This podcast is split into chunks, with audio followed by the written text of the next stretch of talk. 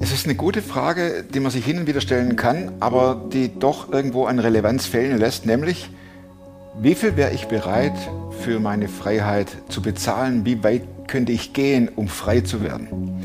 Mein heutiger Gast kommt aus Russland, ist aber Deutscher und er wollte unbedingt mit seiner Familie nach Deutschland.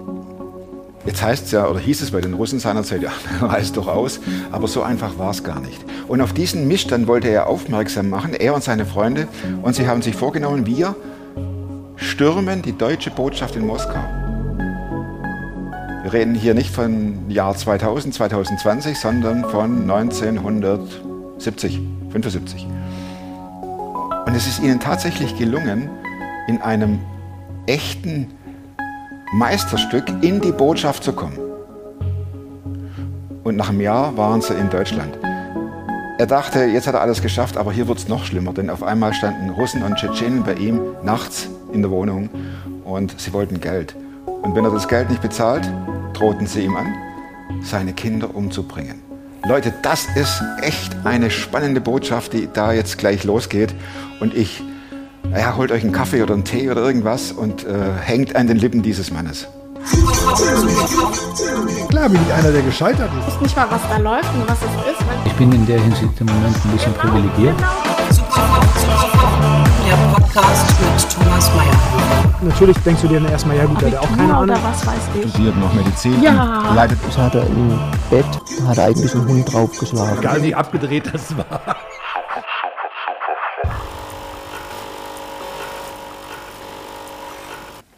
So, Kaffee muss sein. Ja, Jakob, äh, Ja. was du mir geschrieben hast, Ja. das klingt ja echt. das ist ein kleiner Ausschnitt.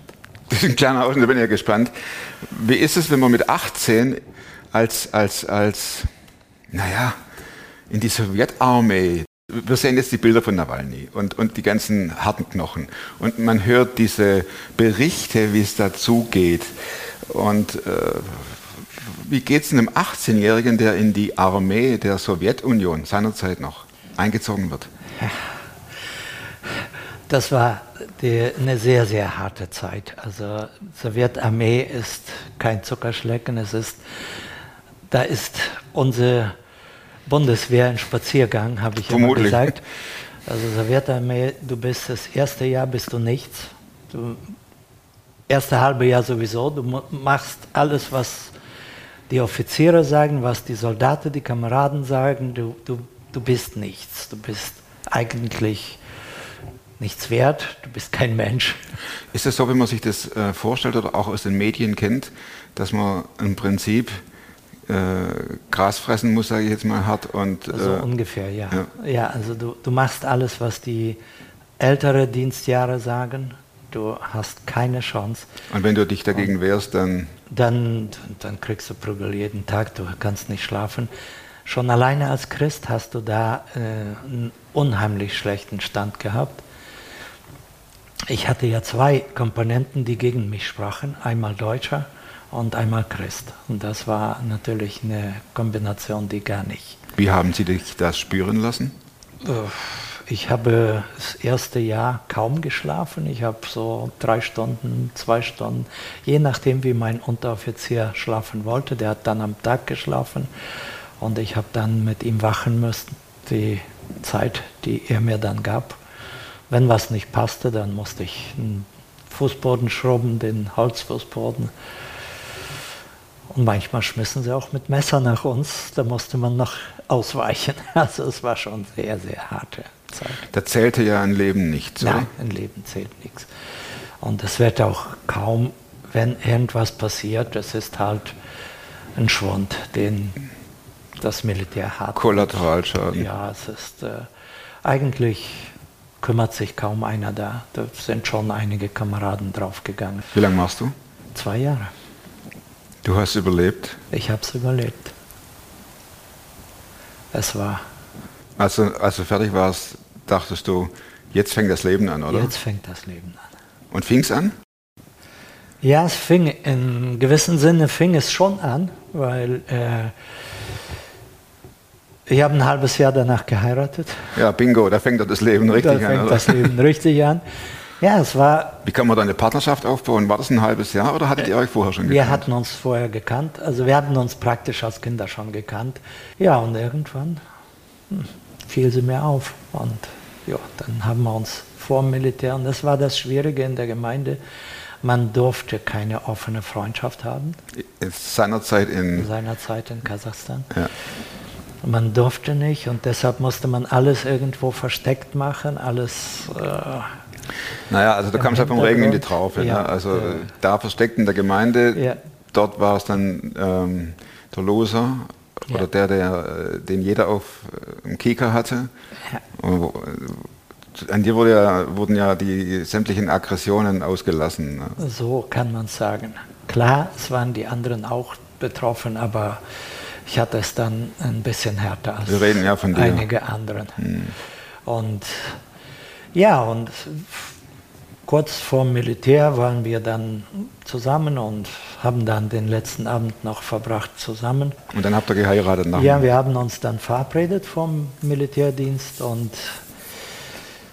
während dem Militärdienst ist mein Glauben irgendwann bergab gegangen. Das habe ich mir vorhin überlegt, wie geht es da jemand, der gläubig ist und der ständig von anderen äh, misshandelt wird? Ja, es ist, es ist sehr hart und irgendwann war ich dann äh, gebrochen. Also da habe ich, äh, habe ich dann mitgemacht mit den anderen, habe mit Rauchen angefangen und so Dinge, Alkohol. Und dann passierte nach circa einem Jahr, das ne, ein halbes Jahr oder ein bisschen länger, da begegnete ich einem, wir hatten noch ein paar Christen in, in der Einheit und der eine sagte, hör mal, ich gehe in die Stadt zu Christen, zu einem christlichen Ehepaar, willst du nicht mal mitgehen? Ja, eigentlich hatte ich nicht große Lust, aber ich habe gesagt, komm, dann gehe ich mal mit. Und das war ein Ehepaar, die hatten keine Kinder und die hatten einige von uns Soldaten so aufgenommen, als wären ihre Kinder. Da bin ich dann sehr gerne hingegangen und die haben es uns auch spüren lassen, was für eine Liebe die für uns hatten.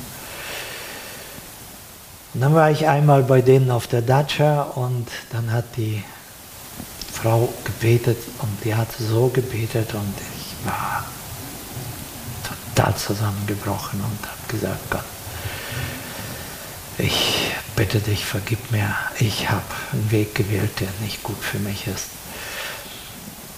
Und ich hatte, ich hatte das aber auch nach Hause geschrieben, dass ich jetzt äh, von allem weg bin.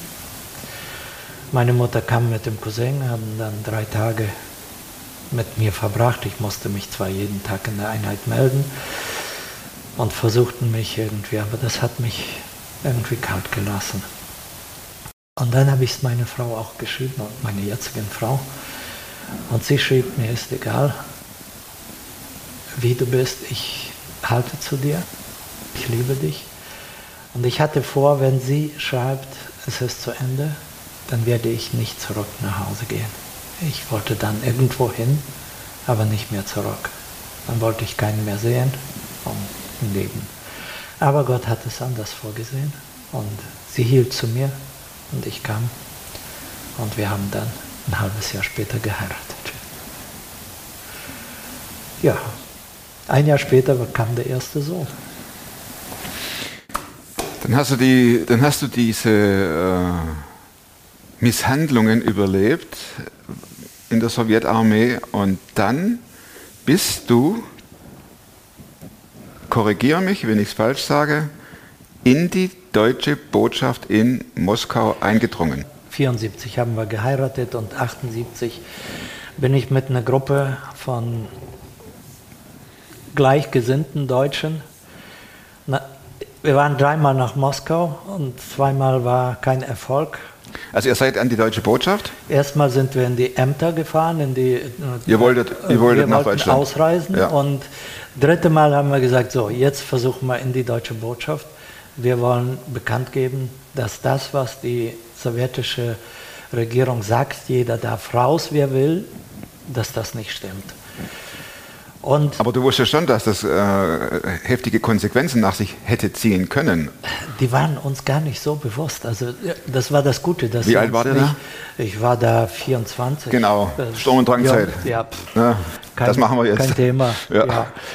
Äh, und dann habe ich gesagt, okay, wir, wir haben beschlossen, wir werden dahin. Wir sagen zu Hause den Familien gar nichts. Wir fahren nur nach Moskau, das wussten die mehr Wie weit war das weg von euch?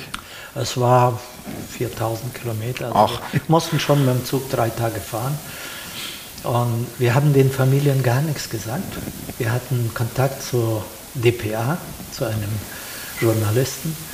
Und DPA, sind- Deutsche Presseagentur. Deutsche Presseagentur. Und äh, wir sind in drei Gruppen nach Moskau gefahren, haben uns dann da getroffen.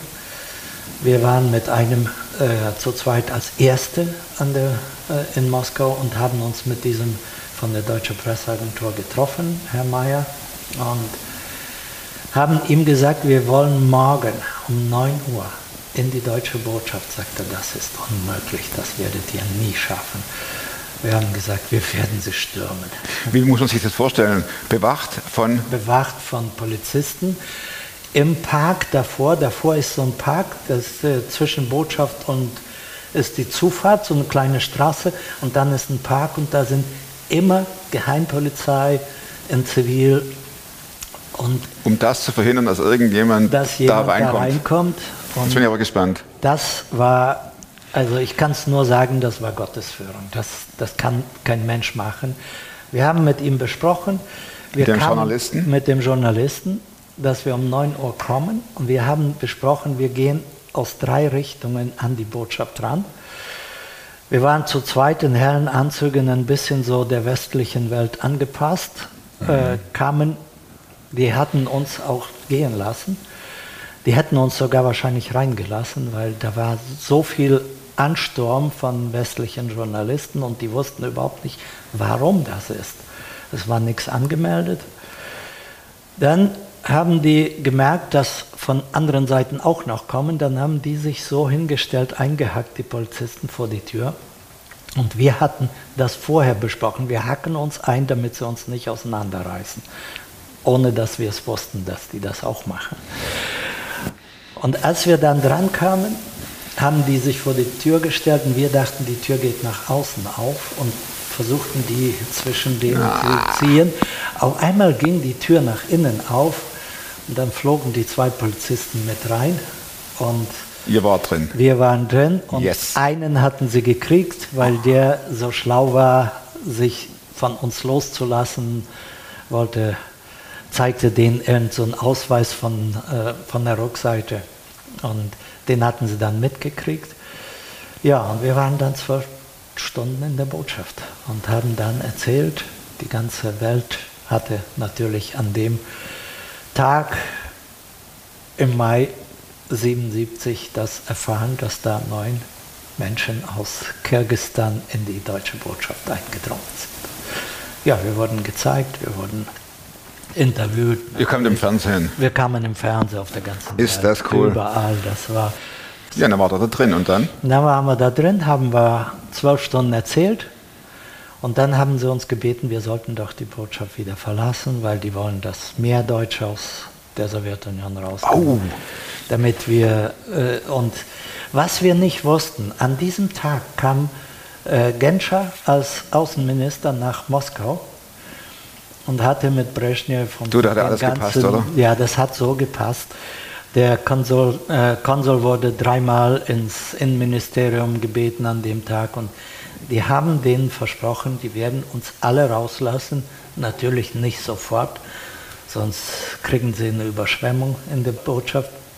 Ja, und dann ging ihr wieder raus. Dann gingen wir raus Ah, und also- dann waren wir, waren schon schwarze Limousinen, Ach, gingen da. Erst, erst wurden wir fotografiert, natürlich waren Journalisten jetzt von der anderen Seite da.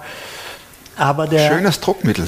Schönes Druckmittel. Also war ja gut für euch. Ja, für uns war es gut, aber wir merkten, dass der Journalist von der Deutschen Presseagentur uns immer mit dem Auto begleitet hat. Das Auto kannten wir ja, weil wir einen Tag vorher in dem Auto gefahren sind und ihm erzählt haben. Das war ja wie ein Engel für euch, oder? Ja, das war schon. Und er hat auch die Tage noch bei der Polizei haben wir draußen gesehen durchs Fenster, er ist da. Ja, und dann haben sie uns zu 15 Tage Knast verurteilt. Dann haben wir 15 Tage da abgesessen. Und wir haben gesagt, wir werden euer Essen nicht annehmen, weil das ist für uns, wir sind nicht sicher, ob ihr uns nicht vergiftet. Das haben wir sehr offen. Das war also damals auch schon Thema, Ja, nicht das- nur heute das, mit Nawalny, sondern normal. das, ist, ach, das ist normal. Das ist äh, Ah, okay. nicht neu. Und wir haben dann verweigert das Essen, vier Tage haben wir verweigert und dann haben sie uns gesagt, okay, wir geben euch eine Chance. Ein Polizeibeamter wird mit jemand von euch einkaufen gehen und dann könnt ihr euer eigenes Essen machen. Komm, echt? Echt. Wir sind mit, mit unserem Geld, was sie uns abgenommen haben, haben wir eingekauft. Und ich durfte dann jeden Tag einkaufen gehen. Und wir haben Milch, Zucker, Brot, Weißbrot, Wurst, alles, Alles, alles sauber, sauber clean. clean gekriegt. Ja, haben natürlich unsere Mitgefangene auch daran kosten lassen. Mhm. Ja, und einen Tag vor der Entlassung wurde ein Brief, den wir in der Zelle verfasst haben, an die Deutsche Welle geschickt haben. Durch. Wie ging denn das? Da war einer in der Zelle, der war ein sehr starker Russenhasser aus Lettland, der hasste die Russen. Und der ging aber früher raus und wir haben ihm diesen Brief gegeben und der hat ihn an unsere Kontakte überreicht. Und der kam an die Deutsche Welle und einen Tag bevor wir raus durften, wurde dieser Brief nachts verlesen. Und wir haben geschrieben, wir bitten uns von der Last der sowjetischen Bürgerschaft freizumachen. Das war absolut. Das war die Bombe. Das war absolutes No-Go. Die, die haben Schaum vorm Mund gehabt. Nächsten Tag mussten wir alle zum Report und dann haben sie gesagt, ihr kriegt kein Essen mehr. Ihr könnt essen, was ihr wollt, aber das nicht mehr. Also das Einkaufen war gestrichen. Ja, das war gestrichen. Dann, ja, aber das war nur noch ein Tag und dann hatten sie am letzten Tag alle raus in den Bus und ich war als Einziger noch in der Zelle. Das war schon ein komisches Gefühl, aber das war wohl dann doch ein Versehen. Und gut. die wollten losfahren und unsere sagten, wir fahren nicht los. Einer ist noch in der Zelle. Da fällt einer. Wie, einer ist noch in der Zelle? Ja, da ist einer fehlt. Dann musste ich aber ganz schnell da raus, alles packen und raus in den Bus rein. Und dann sagten wir, ja, wir können nicht zum Bahnhof fahren. Wir, unsere Sachen sind am anderen Ende von Moskau, in der Aufbewahrungskammer. Ah, ihr seid verrückt, der Zug fährt gleich. Wir, ja, wir können nicht ohne Sachen fahren. Da sind die durch Moskau, haben unsere Sachen geholt, den Zug angehalten mit allen Leuten, bis wir kamen. Die Leute waren stinkig, die waren sauer. Hat deine Frau und haben die anderen äh, davon mitgekriegt, was hier läuft? Weil ihr sagtet ja, wir, Die haben. kra- kriegten das aus der Deutschen Welle mit. Die mussten schon 15 Tage bangen, das, weil die wussten jetzt Ja. nicht, was passiert. Ne? Die hatten natürlich, außer dass wir verhaftet waren, und Die wussten ja nichts. sonst, was diese Interviews, mehr, mehr kriegten die nichts mit. Wie lange dauerte es dann, bis ihr endgültig ausreisen durftet nach Deutschland? Also wir waren äh, ein Jahr und ein Monat danach. Die ersten kamen so kurz vor einem Jahr und dann ging es dann peu à peu so. Wohin kamt ihr? Du und deine Familie? Meine Eltern waren schon in Gummersbach und ich kam dann nach, erst in Frankfurt an, nach Friedland, von Friedland Unermaßen und dann nach Gummersbach. Und dann fing das Leben an, oder? Ja, ja. Kann man sagen, es fing an, ja. Wir waren dann, also wir waren total glücklich. Wir, egal was man uns gab, was man uns zeigte, wir waren mit allem zufrieden. Wir war, es war alles besser, als was wir hatten. Du warst ja äh, tatsächlich prominent. Äh, Ja, das wussten ja sowieso nicht, nicht viele, aber Aber haben sie dich interviewt oder äh, Artikel? wir, nee, Verfasst Artikel, nein, war, war nichts. In Deutschland war irgendwie das ganz ruhig alles. Äh, Das Einzige, die Amerikaner, aber die haben alle, alle befragt. Wir mussten dann zum, so eine Befragung, wo wir Militär hatten, alles. Die hatten alles auf der Karte natürlich. Aber das war nicht, nicht so schlimm. Und dann steht, in deiner E-Mail stand dann einige ruhige Jahre und dann ging es heftig zur Sache. Weil ich keinen Job kriegte nach der Umschulung, hatte ich so nebenbei schon während der Umschulung Versicherungen gemacht. Und dann kamen Geldanlagen. Und der, bei dem ich die Geldanlagen machte, war ein Christ, deshalb habe ich ihm vertraut und habe ja, private Darlehensverträge gemacht und mit ihm Darlehensverträge. Und ja, irgendwann ging das Ganze, ich merkte, es wird irgendwie komisch. Er war so tief in diesen Geschäften drin, dass er sein Christleben ging auch, meins war auch eigentlich so ziemlich auf Null, auf Sonntagsbesuche in der Gemeinde. Mehr war da nicht. Ich fing wieder Rauchen an und äh, war so ziemlich in dem Leben drin. Gott war Sonntag, die Woche war Job. meine. Deine, genau. Ja, mein Ziel war natürlich, wir waren in einer Gemeinde, wo auch viele, viele Unternehmer waren und mein Ziel war, du musst irgendwas erreichen, du musst auch, auch auf dieses Niveau kommen, ah, dass okay. du irgendwo mitreden kannst. Und ja, ich hatte auch viel Geld verdient, hatte eine Wohnung auf Ibiza gekauft, haben viel Urlaub gemacht. Aber dann gingen die Geldanlagen irgendwann runter. Ich weiß nicht, was da passiert ist. Ich habe in dem Sinne keinen betrogen, weil ich die Verträge wie ich die Verträge besprochen habe, auch die Gelder angelegt habe. Aber es war dann weg und dann hatte ich zu knapp. Dann ging das Leben richtig los. Dann, schlechte Leben. Dann fing es ein ganz schlechtes Leben an. Da, ja, die Menschen wollten ihr Geld, das ist auch selbstverständlich. Und jetzt kamen die Forderungen. Ich habe mein Haus bis über die Decke beliehen, zurückgezahlt, wo ich konnte. Ich habe alles, was ich verdient habe, was möglich war, die Wohnung verkauft auf Ibiza. Alles war weg und das Geld war immer noch nicht alles zurückgezahlt. Es ist äh, irgendwo für mich bis heute ein Wunder, dass ich das überhaupt konnte. Aber irgendwann waren noch zwei Anleger, die verlangten und die haben mir dann auch Russen und auch Tschetschenen auf den Hals geschickt, die dann oh. kamen, die drohten nachts, Tag. Ich, ich wusste am Tag, wenn ich Besuch nachts kriegte, wusste ich schon, heute kommt Besuch, heute wird wieder eine Nacht, die nicht so schön ist. Ja, die, ja, kamen, die haben ja nicht nur geklingelt, ne? Nee, nee, die haben nicht nur geklingelt, dann, äh, die haben Geld gefordert, die sind auch reingekommen. Ich habe die auch reingelassen, ich weiß nicht, äh, warum ich das gemacht habe, aber zum Teil habe ich dann auch eine Anzeige gemacht bei einigen Dingen, äh, weil dann wurden auch meine Kinder bedroht, beziehungsweise man sagte mir, wir werden vier deiner fünf Kinder umbringen, sagte einer der Anleger.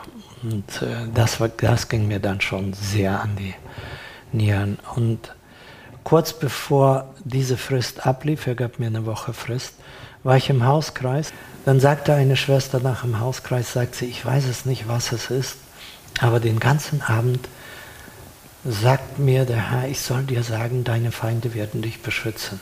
Ich habe keine Ahnung, was es deine ist. Deine Feinde werden dich beschützen. Dich beschützen. Ich sag, sagt sie, ich weiß nicht, ob es in der Bibel steht oder ich weiß es nicht. Ich soll es dir sagen. Ich wollte es nicht sagen, aber ich kann nicht. Ich muss es dir sagen. Ich sage, okay, ich weiß, worum es geht.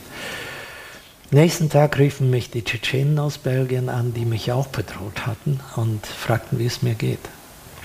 Mit denen war ich mittlerweile, da habe ich auch viel zurückgezahlt, aber da war ich mittlerweile mit gut. Und dann äh, fragte er mich, ja, wie geht's dir? Ich sag, beschissen. Danke für die Frage. Ich sag, wie würde es dir gehen, wenn deine Kinder bedroht würden, dass man sie umbringt? Wer macht das? Ja, ich sag, da gibt es einen gib mir sofort die Adresse und die Telefonnummer, ich kläre das.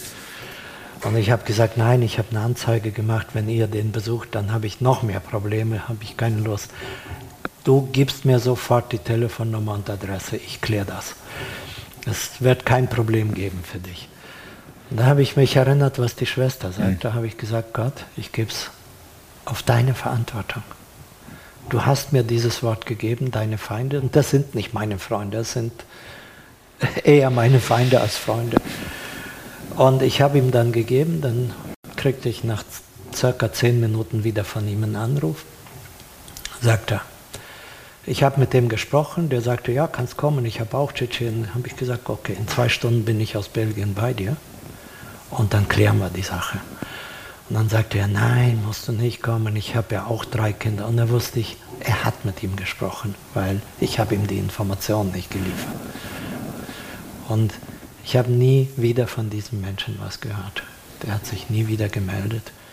Ja, und dann muss ich, musste ich durch die Insolvenz gehen. Wie geht es einem da, äh, Jakob, wenn, wenn, wenn man in die Insolvenz kommt? Man hat ja auch einen gewissen Stolz und wenn man äh, sieht alles davon fließen. Wir sprechen darüber, dass deine Kinder bedroht wurden. Du bist Papa. Äh, das klingt jetzt sehr rational und auch sehr, das, gut, das ist schon länger her, aber... Es ist, es ist, also die Emotionen gingen mit mir hochkant. Also äh, es war, das ganze Leben war durcheinander. Also ich war in Phasen, wo ich äh, wirklich, wenn ich im Auto unterwegs war, guckte, welche Brücke kannst du nehmen, wo kannst du gegen Pfeiler. Also so weit war es schon. Ich war, ich war schon sehr, ich war, ich war ein Wrack. Hm. Ich war emotional war ich ein Wrack. Ich war beim Arzt, er hat mich zum Psychiater geschickt oder Psychologen. Ich hatte ein Karussell im Kopf. Ich konnte nicht schlafen, ich konnte nicht essen, ich konnte nicht denken, wenn das Telefon ging. Vom Telefon lebte ich in der Versicherungsbranche. Wenn das Telefon klingelte, das war für mich ein Horror, weil ich wusste, es kann ein Anruf wieder sein und die kamen ständig, die Anrufe. Und deine und, Frau und deine äh, Kids, die haben doch das mitgekriegt, Ja, oder? die haben alles mitgekriegt. Wir, haben, wir mussten dann natürlich auch den Kindern sagen, als die Bedrohung der Kinder kam, Kinder, aufpassen, wenn irgendwer versucht euch auf dem Weg aus der Schule oder so. Wir haben sie meistens auch abgeholt. Wie lange so. ging denn die Phase? Die Phase war nicht mit den Kindern, das war nicht so lang. Das war ja, es war, die Drohung war praktisch gut eine Woche, aber also es reicht. ging schon, es reicht schon. Äh, und die Morddrohungen waren eigentlich für mich im Grunde gar nicht mehr so klar. Sie haben mich schon tangiert und auch erschreckt, aber ich war ja selbst schon, also ich, ich hätte selbst mein Leben am liebsten beendet. Du hast gedacht, bringt mich um, dann ist das Ding vorbei. Ja, wenigstens die Familie ist daraus, die hat nicht mehr zu leiden, weil das ging ja über viele Jahre. Ich war ja praktisch 15 Jahre in dem Prozess drin. Das ist, man erzählt das so kurz, aber das waren 15 Jahre, die ich durchgegangen bin. Ich habe geschrien zu Gott. Ich habe geschrien, Gott, hol mich weg oder nimm dieses Ding von mir weg. Und er hat gesagt, ich werde dich nicht wegholen und ich werde auch das Ding nicht wegholen, aber ich werde mit dir durchgehen. War das ein Trost oder war das eher frustrierend? Nee, das war schon für mich ein Trost. Er geht mit mir durch. Ich wusste, okay, egal wie bedrohlich die Situation ist. Und das war, hat mir auch diese Selbstmordgedanken irgendwo weggenommen. Auch wenn ich keine, in dem Moment auch keine Heilsgewissheit habe. Ich, ich war mir nicht sicher. Ich war Christ, 30 Jahre ich war mir nicht sicher, dass ich gerettet bin. Das war, okay, ich habe mich bekehrt, ich habe mich getauft und ich lebe mal mehr und mal weniger im Gottes Wort und so, aber es waren auch Phasen, wo ich wirklich von Gott begeistert war, wo ich ergriffen war, aber das waren kurze Zeiten und dann ging das Leben wieder so. Und dann in dieser Phase hat Gott mich so erwischt. Und ich wusste jetzt, du gehst da durch. Und egal was passiert, in der Zeit starb auch mein Vater noch und ich, hab, ich war total traurig. Als mein Vater starb, ich kam von Ibiza einen Tag vor der Beerdigung, ich kam da nicht weg. Und das war für mich so traurig, weil ich keine Heilsgewissheit selbst hatte. Es war total. Zehn Jahre später starb meine Mutter, ich habe nicht mal geweint. Ich wusste, ey, die sehe ich wieder.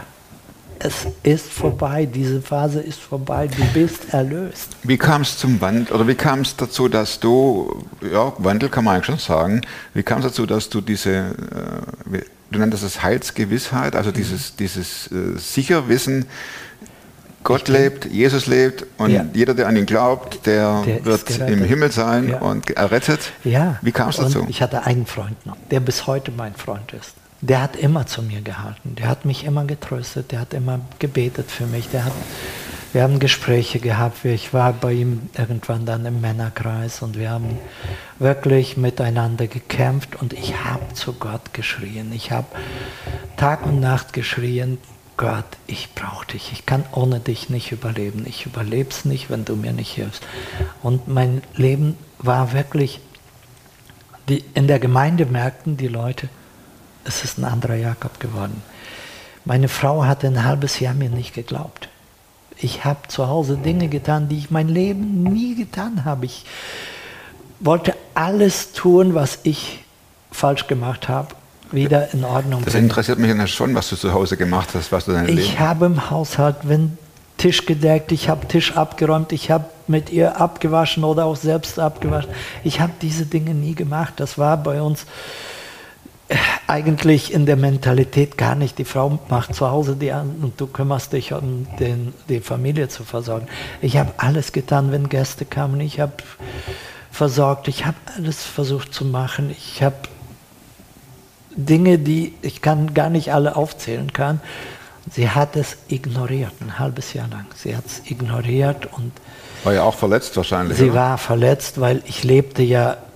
Wir haben nie besonders gestritten, das war es nicht. Wir haben nicht gestritten, aber wir lebten in einer Parallelwelt. Und das, das war für sie sehr verletzend. Sie ist absolut verletzt gewesen dadurch. Und nach einem halben Jahr hat sie gesagt, okay, so lange kann keiner schauspielern. Das muss echt sein. Weil ich habe früher auch versucht, mich zu ändern. Dann war es ein paar Wochen, dann ging das alles wieder weiter. Aber das hat sie überzeugt und dann haben wir angefangen, unsere Ehe aufzuarbeiten. Und nach, weiß ich nicht, 30, 35 Jahren habe ich ein Ehebuch gekauft Das Erste. das erste. Und wir waren in der Buchhandlung und ich sah das, schien mir interessant. Das war das E- Alpha-Ehebuch, wusste ich nicht. Aber ich habe gesagt, Schatz, soll man die, das kaufen? Hm, Sagt sie, wenn du es brauchst. So ganz kalt. Wow. Ah, Ich drehte es um, las kurz durch. Ich sage, ich brauche es. Das haben wir gemeinsam bestimmt ein Jahr durchgearbeitet, dieses Buch. Wir haben manchmal jeden Tag gelesen, manchmal wochenlang gar nicht gelesen. Wir haben es durchgearbeitet, den Tod vom Sohn verarbeitet. Und unsere Ehe ist absolutes Gegenteil von dem, was es war. Unsere Ehe ist super. Wir freuen uns miteinander, mit den Kindern. Wir leben, denke ich, ein Leben, was auch anderen zeigt, okay, da hat Gott wiederhergestellt. Das ist Und diese, diese Heilsgewissheit, die ist kein Thema mehr Nein, jetzt. ist überhaupt kein Thema. Wer ist Gott für dich? Für mich ist Gott die absolute Autorität, die absolute Liebe.